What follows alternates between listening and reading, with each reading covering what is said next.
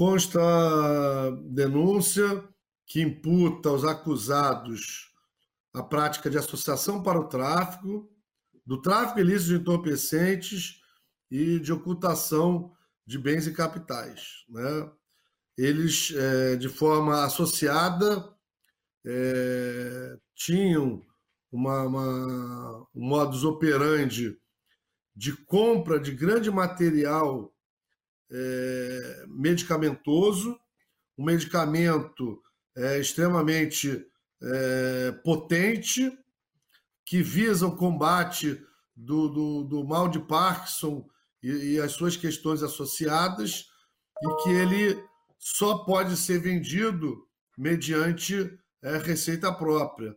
Então, a gente identificou no curso da operação policial que essa quadrilha ela adquiria uma quantidade substancial desse medicamento chamado Artane, cujo princípio ativo é o triexfendil, que causa alucinações.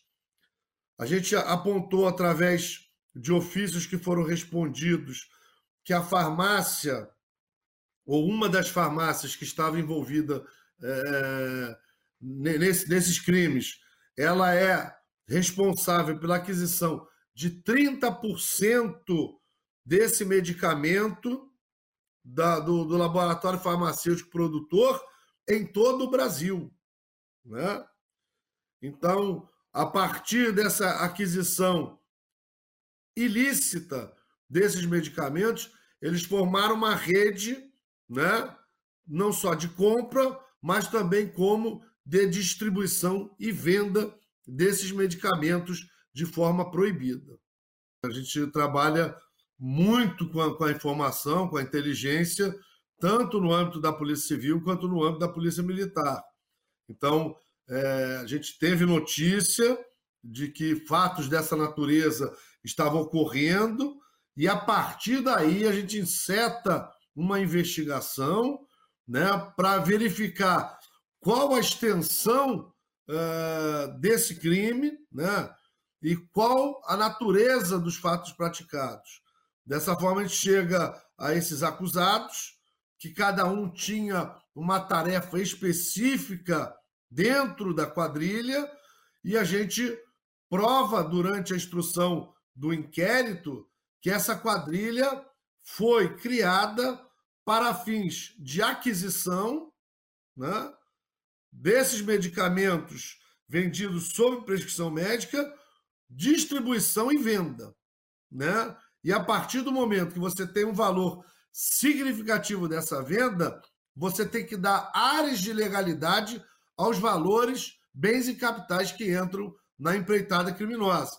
Então, a partir daí, a gente também identificou a prática do chamado crime de lavagem de capitais. Foram denunciados né, é, pelos crimes correspondentes, a denúncia foi acatada pela justiça e agora, durante a fase do processo, que aí ele foge da minha promotoria, na fase processual vai haver o contraditório e a ampla defesa, e uma vez provados os fatos ilícitos que já estão plenamente delineados nos autos de inquérito, serão fatalmente é, condenados às penas da, da, dos artigos a, a, que respondem os acusados. Após a, a deflagração da ação penal, a promotoria de investigação penal ela perde um pouco o contato é, com, com, o processo. Né?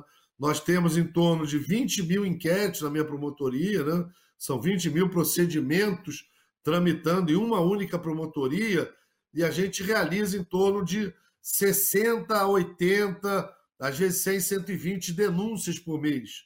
Fora medidas cautelares de busca e apreensão, medidas cautelares de prisão, prisões temporárias, é, medidas de escuta é, telefônica, de apreensão de bens. Então, a gente não tem condições é, de acompanhar o desenrolar de, de toda ação penal. Né?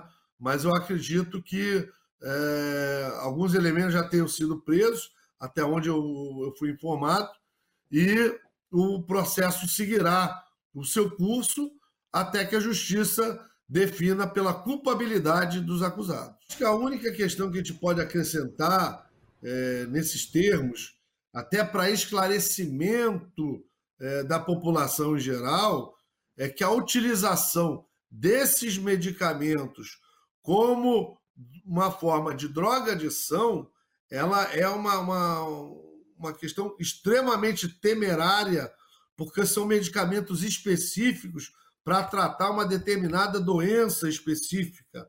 E a utilização contínua e reiterada desses medicamentos podem causar, causar riscos graves à saúde, né? riscos graves à saúde e também podem levar o paciente a óbito.